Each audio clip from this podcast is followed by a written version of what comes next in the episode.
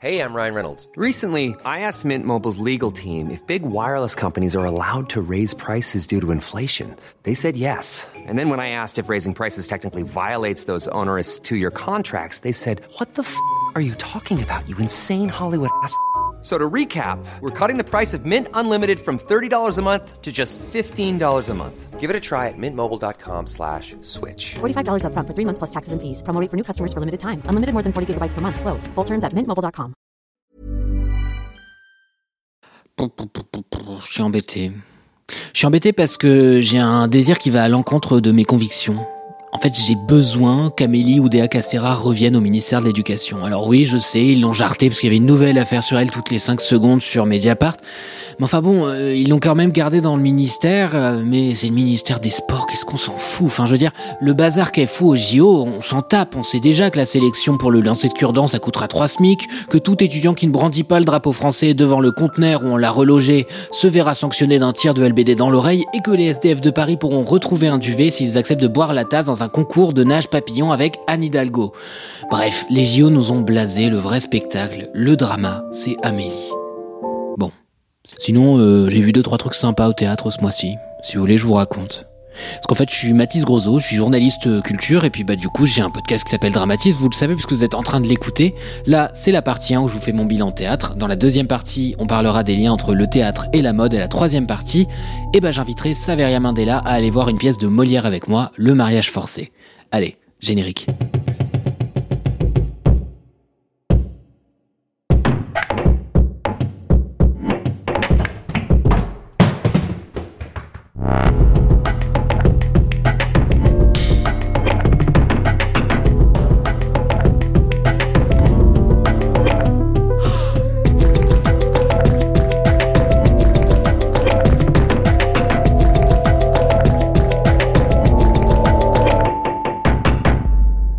J'aime pas Molière. Ça, en tout cas, c'est un truc que j'ai répété pendant longtemps et j'en suis de moins en moins sûr parce qu'en fait, j'ai vu plein de metteuses en scène s'attaquer aux vieux bougres et en tirer des trucs en fait assez sympas. Je pense à Louise Vigneault qui avait fait euh, Le crépuscule des singes qui était justement inspiré de la vie de Molière et c'était super intéressant.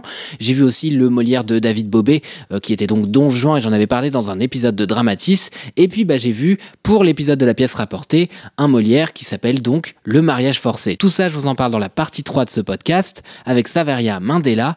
Mais là en attendant je vais vous parler du malade imaginaire. Parce que parmi toutes les pièces de Molière que j'avais pas vues, il y avait en effet le malade imaginaire. C'est pas que j'ai une dent contre Molière, une dent contre Molière, vous l'avez, super. Mais c'est que son théâtre, pour moi, il appelle une grande vivacité d'esprit dans la mise en scène, et j'ai l'impression qu'il y a quand même pas beaucoup de gens qui l'ont, cette vivacité. Donc le malade imaginaire dont je vais vous parler, il a été programmé en début de mois au théâtre Nanterre-Amandier, où je passe ma vie, même s'il faut se farcir l'esplanade de la Défense en vélo, ce qui me donne personnellement envie de me jeter d'un trottoir, et les trottoirs sont hauts, donc c'est quand même quelque chose. Dans le principe, en fait, je vais pas traîner mon fiac jusqu'à Nanterre-Amandier pour voir une daube. Euh, la chance que j'ai, c'est que bah, ils en programment pas trop, quoi. Ce que je veux dire, c'est que ce spectacle, j'ai été le voir avec une grande conviction. Vraiment, je sais pas pourquoi, j'étais sûr d'adorer. Et puis, bah, j'ai lu le programme et j'étais en mode ah, eh ben, il y aura Raphaël Rousseau. Bon, à l'époque c'était anecdotique et en fait c'est un peu ce que je retiens de ce malade imaginaire. Alors le malade imaginaire c'est une mise en scène là de Arthur Noziciel qui officie à la tête du Théâtre National de Bretagne depuis 2016, date à laquelle j'ai eu mon bac car oui je suis Jones, et il a donc repris le malade imaginaire ou le silence de Molière, c'est un spectacle en fait qu'il avait créé en 1999 et un mois après c'est mon année de naissance car oui je suis Jones. Bon, il faut dire un truc déjà d'emblée, un hein, il a été bien inspiré d'insérer au milieu de cette pièce le texte de Giovanni Mattia qui permet de faire dialoguer la fille de Molière, la grande effacée, avec l'œuvre de son père. Mais sinon, euh, mais. Enfin, je veux dire, la mise en scène, pour moi, elle manque un peu de générosité, quoi. On a des rideaux qui se tournent. Bon, à la Maïf, ils ont paré dans leur bureau. Hein. Je connais personne à qui ça donne des orgasmes. hein. Mais alors voilà, dans l'interprétation, il y a quand même quelques pépites. Notamment Raphaël Rousseau, cette pépite que je connaissais déjà et qui offre du comique, du micro-jeu, de la dérision et même du naturel. Là où trop souvent, tout le focus est mis sur un personnage à l'endroit du plateau, celui qui joue grand et tous les autres, globalement, c'est des espèces de coquilles vides. Bon, Raphaël Rousseau, pour le coup, elle tire son épingle du jeu à tout moment du spectacle. C'est assez hallucinant.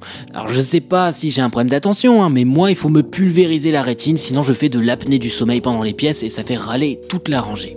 Alors Raphaël Rousseau, je l'ai découvert déjà à trois occasions sur scène. Dans Vertige de Guillaume Vincent, dans Discussion avec DS, son seul en scène brillant consacré à Delphine Seyrig, et aux côtés de Suzanne Debec dans Tenir debout.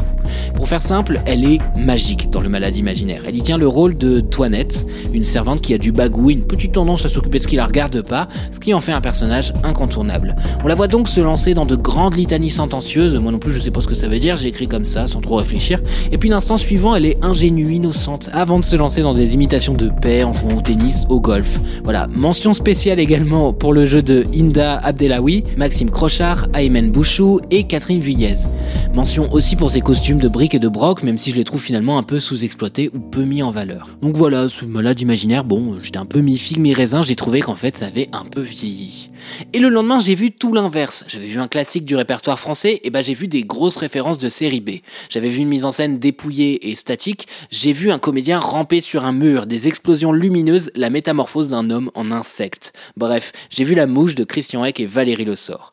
Alors je vais pas m'attarder sur leur théâtre physique, hein, qui défie justement les lois de la physique, super, il y en a qui suivent. Je vais pas m'attarder dessus parce qu'en fait j'ai fait une vidéo sur Instagram et sur TikTok que vous pouvez aller regarder sur leur univers, puisque c'est des metteurs en scène qui travaillent souvent à deux, ensemble, sur différentes créations qui sont toujours absolument zinzin. En tout cas cette pièce, elle a fait mouche. C'est l'histoire d'un homme qui vit prostré dans le garage de sa mère pour inventer la téléportation. Il tente l'expérience avec une amie qui, manque de bol, ne réapparaît pas. Il faut dire que les plombs sautent à chaque fois que l'aspirateur est branché en même temps. N'écoutant que son courage, il décide donc d'aller la chercher accompagné, sans qu'il ne s'en aperçoive, d'une mouche. Imaginez un peu la suite. Ou allez le voir si vous en avez l'occasion un jour dans votre vie, parce que les pièces du duo Eck Le Sort sont toujours reprises et ça n'est jamais décevant. La mise en scène est folle, la façon dont Christian Eck bouge sur scène, mais je pourrais regarder ça pendant des heures, c'est incroyable ce comédien qui, qui dans son corps arrive à nous passer autant de choses, arrive à nous faire autant rire, et finalement cette pièce, eh bien, elle est de plus en plus glaçante, de plus en plus pesante, je trouve ça absolument hallucinant de voir ce genre de choses. Au théâtre, allez voir le travail de Christian Eck et Valérie Le Sort, je vous en supplie. J'enchaîne avec un spectacle qui m'a un peu dérouté. En fait, j'ai la chance de faire ce métier de critique pour pas mal de raisons. hein. Déjà parce qu'il implique pas de se lever tôt et ça c'est vraiment une bénédiction. Et pourtant parfois je traîne les pieds. Je veux dire, quand c'est la cinquième pièce de la semaine, eh ben il m'arrive d'avoir l'œil morose, la truffe humide et une sévère envie de m'enfiler des boîtes de tomates séchées dans le noir. Bon, le soir où je vois Futur, je suis dans ce mood, prêt à rouler des yeux devant la moindre réplique. Alors évidemment, je suis Charlie, enfin pas tellement d'ailleurs, mais bon ça c'est un autre sujet. Je vais pas défoncer un spectacle parce que je découvre un jour de grand malheur. Hein. Et puis de toute façon, j'ai pas détesté Futur. J'ai pas détesté Futur du tout même. Le spectacle commence avec une promesse excitante en fait. Trois comédiens nous parlent depuis le futur et tout s'y passe à merveille. Nous documente tout ça en voix off alors que sur scène se joue une histoire qui n'est pas exactement la même, j'ai pas bien compris ce décalage d'ailleurs. Bon, en gros, le groupe Fantôme met en scène la rencontre entre un ingé son qui cherche à explorer un bois où sa sœur allait souvent avant de tomber dans le coma car la vie c'est de la merde, et un groupe de trois théâtreux. Enfin non, je dis trois théâtreux, en vrai c'est trois tocards, hein, parce que voilà, si on dit d'un con qu'il n'est pas le couteau le plus aiguisé du tiroir, euh, imaginez euh, trois couteaux à beurre quoi globalement. Ces gars-là en vrai ils sont euh, attachants. Allez je le dis, attachants. Bon, j'aurais pas dû. C'est donc dans cette forêt que le groupe fantôme nous transporte. Le type qui tente de retrouver un peu de sa sœur par le son de la forêt se voit aidé par les prix Nobel. C'est drôle, touchant et intrigant parce qu'un monstre rôde. Et non, il est pas au gouvernement celui-là. En tout cas pas encore. Bon, c'est pas aussi bien ficelé qu'un rôti de porc, hein, mais c'est une pièce très courte qui fait de mal à personne, c'est touchant, ça s'appelle Futur. Ça manque pas de choix de situation et d'images poétiques, et finalement je suis content d'avoir traversé Paris sur un vélib mécanique, rien que pour ça. Il y a peut-être un moyen de transport que j'emprunte autant que le vélo, c'est le train. Et oui, la transition est tellement fluide. Parce que forcément, du coup, je devais voir le diptyque de Marc Lenné. Un diptyque, rappelez-vous, ce sont deux pièces présentées en même temps et toujours pas une photo de tub, je vous jure que ça s'écrit pas pareil. Parce que justement, nos paysages mineurs, ça se passe dans un train. C'est la rencontre d'un couple dans les années 70 qu'on retrouve chaque année dans le même compartiment. Ce couple, il se construit, il se détruit, il est traversé par des dynamiques de pouvoir comme bah, le classisme ou la misogynie. Et tout ça, je vous le raconte pour l'œil d'Olivier dans une vidéo qui s'appelle Le compas dans l'œil et qui sort tous les mois. Donc rendez-vous sur mon compte pour en savoir plus sur nos paysages mineurs et en finir avec leur histoire. En plus, tout ça c'est très visuel donc euh, ce sera encore mieux en vidéo. Allez-y. Il y a un truc par contre sur lequel j'ai pas de photos, euh, et non, je parle pas de Gergovie où je me suis battu vaillamment, hein, je parle des forteresses de Gurshad Shaheman. L'auteur et metteur en scène raconte l'histoire de sa mère et de ses deux sœurs dans l'Iran post-1979. À cette époque, le régime dictatorial du Shah, euh, largement soutenu par le gouvernement américain, se pète la gueule et c'est le régime islamiste qui prend le pouvoir. Emprisonnement, torture arbitraire, faculté fermée, voile imposé, mariage arrangé, c'est donc trois femmes qui racontent leur oppression dans l'espace public mais aussi domestique, que deux d'entre elles d'ailleurs ont réussi à fuir ensuite. Et justement non, ce sont pas elles qu'ils racontent, parce que la mère et les tantes de Gurshad Shaheman ne sont pas comédiennes, ni même francophones parfois. Alors du coup, il a trouvé une solution. Trois comédiennes franco-iraniennes perchées sur de petites plateformes portent ces récits, à chacune son personnage. J'écris ça et je repense à la pièce et puis j'ai le qui me pique quoi. Je trouve ça assez fou parfois tout ce que les gens ont vécu, tout ce qu'on pourrait pas soupçonner en les croisant dans la rue. Et je trouve ça dingue que politiquement on puisse ensuite composer avec des positions dites pragmatiques alors qu'on a justement besoin d'idéaux pour répondre à tout ça. Je veux dire, qui pourrait refuser l'asile à ces femmes après avoir entendu leurs histoires? Qui pourrait justifier le camp en Allemagne dans lequel l'une d'entre elles a passé des mois avec ses enfants en bas Bref, je me suis senti très abattu avec ce spectacle, mais aussi profondément galvanisé par l'éclat de ses parcours. Il y a une authenticité dans les forteresses qui m'a beaucoup touché. Par exemple, Gurshad et sa tante, à un moment, ils jouent des nomades barbus dans un petit village et ils se tapent un gros fou rire. Alors voilà, dans le spectacle, c'est pas parfait, c'est pas au cordeau, mais moi j'en ai rien à foutre. C'est tellement fort de voir une famille qui se réunit autour de ce spectacle. Cette histoire qui résonne, qui peut-être va inspirer des gens et peut-être contribuer à humaniser des trajectoires qu'on voit quand même largement décriées dans la plupart des médias mainstream aujourd'hui. On a besoin de ces histoires, on a besoin de Gurshad Shaiman. C'est vraiment ma rencontre du mois de février. Sinon, le lendemain, j'allais au théâtre du Nord à Lille où toute la programmation me donne envie de m'enfiler du maroilles par tous les orifices. Oui, même la narine gauche. Et eh oui. C'était pour aller voir Black Label, création qui a uni David Bobet et Joe Star pour revisiter les écrits de Léon Gontran, Damas, Aimé Césaire et tant d'autres, et y trouver une filiation, une résonance contemporaine. Oui, oui, surprise, le racisme n'est pas fini. Bref, allez lire mon article pour l'œil d'Olivier, je vous le mets en lien dans la description. Même chose pour Fajar, l'Odyssée de l'homme qui voulait devenir poète le premier texte de Adam Diop, comédien que j'aurais suivi à peu près n'importe où, et fun fact, on a été très déçus. Bon, et idem pour Néandertal, rendez-vous sur l'œil d'Olivier, ce spectacle je l'ai vu à Avignon, mais j'ai décidé de le revoir pour écrire ma critique parce que je suis quelqu'un de pro. Pourquoi vous riez? Pourquoi vous riez? Ah bah d'ailleurs, attendez, il s'est passé un truc de fou ce mois-ci. J'ai ri, mais j'ai ri à un spectacle de stand-up, et j'ai ri plusieurs fois j'ai été voir Mérou de Lou Trottignon. Et oui, la transition était extrêmement fluide. Je parle de ma transition et pas celle de Lou Trottignon. Je ne sais pas si c'était fluide, je n'étais pas là. Récemment, je regardais un essai sur YouTube de James Woodall, car oui, je vis en 2014, un essai sur le stand-up et sur tout ce que les comédiens et comédiennes ne peuvent pas dire, ou plus dire. Oui, parce que c'est un terreau fertile chez nos amis les humoristes qui n'ont plus le droit de blaguer sur tout le monde, genre euh, les arabes, les personnes trans, les PD, enfin tout le monde quoi. Ouin, la liberté d'expression déplore Arnaud de sa mère sur Europe 1. Bref, la vidéo citait un livre de l'humoriste Jimmy Carr et de l'autrice Lucy Grieve, livre que j'ai pas lu et qui s'appelle The Naked Jap, qu'on pourrait traduire par La farce mise à nu. Dans ce livre, on nous le dit clairement, les comédiens sont pas le genre de personnes à qui il est pertinent de demander de protéger la sensibilité des minorités. Parce que instinctivement, les comédiens, ils sont du côté de la majorité. C'est pas des anticonformistes désinvolts comme ça qui recherchent du rire. La plupart des humoristes et la plupart des blagues limites, en fait, défoncent pas du tout les tabous. Elles sont intrinsèquement conservatrices. Je continue de citer le livre en moquant des situations qu'on jugerait inconfortables dans la vie, en légitimant nos angoisses vis à -vis des personnes différentes et auxquelles on peine à s'identifier. Ces blagues perpétuent le status quo. Alors, la cible privilégiée de ces blagues, souvent, bah, ce sont les minorités, et puis bah, pas n'importe lesquelles. Hein. Celles qu'on connaît, mais de loin. Celles dont on entend parler, mais avec lesquelles on ne parle pas. Les personnes trans, particulièrement malmenées dans le débat public ces dernières années, sont devenues un support idéal pour cet humour au Royaume-Uni, en France, aux États-Unis, bref, dans pas mal d'endroits. On pense à Louis C.K., on pense à Ricky Gervais, bref, plein de personnes dont on n'a pas envie de regarder les spectacles du tout. Alors qu'est-ce que ça donne quand un mec trans n'est pas l'objet d'une blague, mais il en devient l'auteur? C'est l'expérience de ce retournement de situation que fait Lou Trottignon dans son seul en scène. Le comédien nous emporte dans son récit de vie et crée à la fois quelque chose de pédagogique et de profondément réparateur. Il y a dans l'humour communautaire une dimension réparatrice qui me semble clé. Et bientôt j'en parlerai dans un épisode de l'heure du thé, vous savez la partie 2 de ce podcast mensuel. Oui, je m'attraque, écoutez-moi, sinon je crie. Trottignon prend le micro et donc le pouvoir, et parce qu'il est doté d'une intelligence émotionnelle, lui, il ne s'en sert pas pour le genre d'interaction agressive avec le public que nous sommes nombreux et nombreuses à trouver cringe. En fait, tous les gens qui ont souvent été l'objet d'une vanne dans leur vie prennent pas un plaisir fou en général à ce genre de roast, quoi. Et Lou l'a bien compris et a bien compris que son public, globalement, il fallait l'accompagner pour vivre les choses ensemble.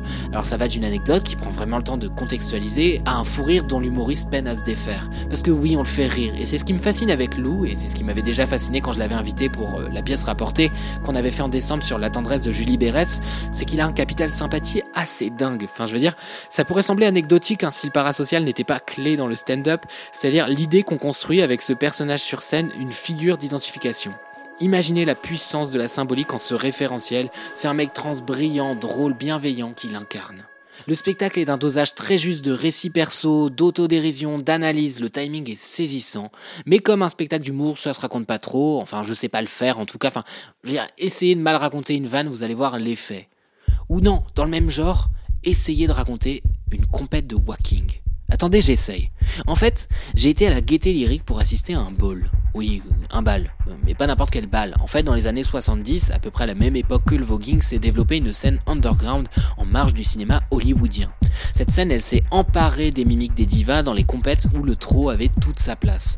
On doit aux personnes queer, noires et latinas la naissance de cette danse créative qui s'est invitée depuis dans les plus belles institutions de la capitale, à commencer par l'Opéra de Paris, avec le Roméo et Juliette de Thomas Joly, qui était chorégraphié par Madoki. Le walking donc.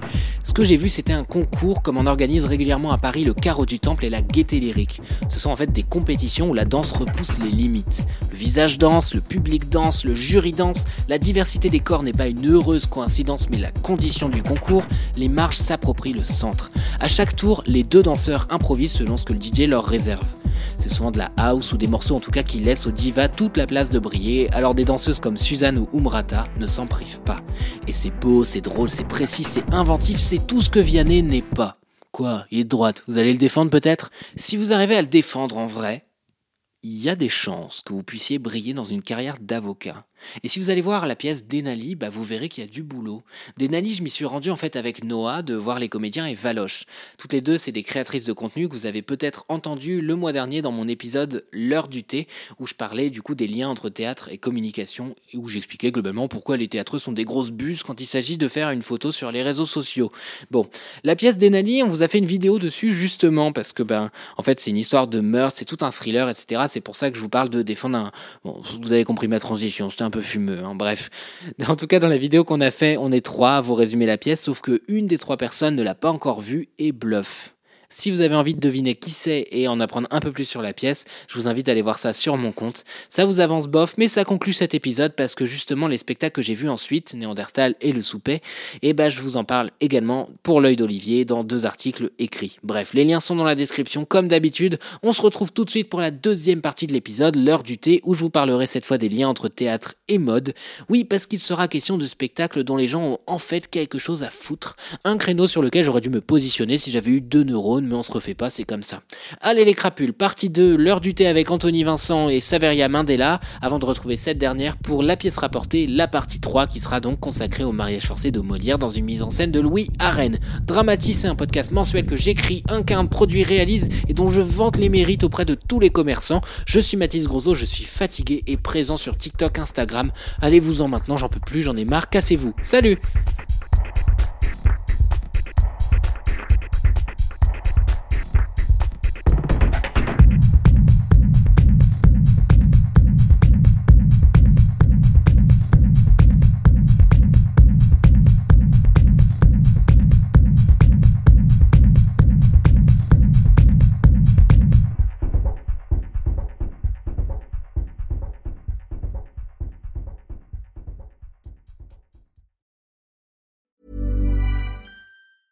Planning for your next trip? Elevate your travel style with Quince. Quince has all the jet setting essentials you'll want for your next getaway, like European linen, premium luggage options, buttery soft Italian leather bags, and so much more. And it's all priced at 50 to 80% less than similar brands. Plus, Quince only works with factories that use safe and ethical manufacturing practices. Pack your bags with high-quality essentials you'll be wearing for vacations to come with Quince. Go to quince.com slash trip for free shipping and 365-day returns.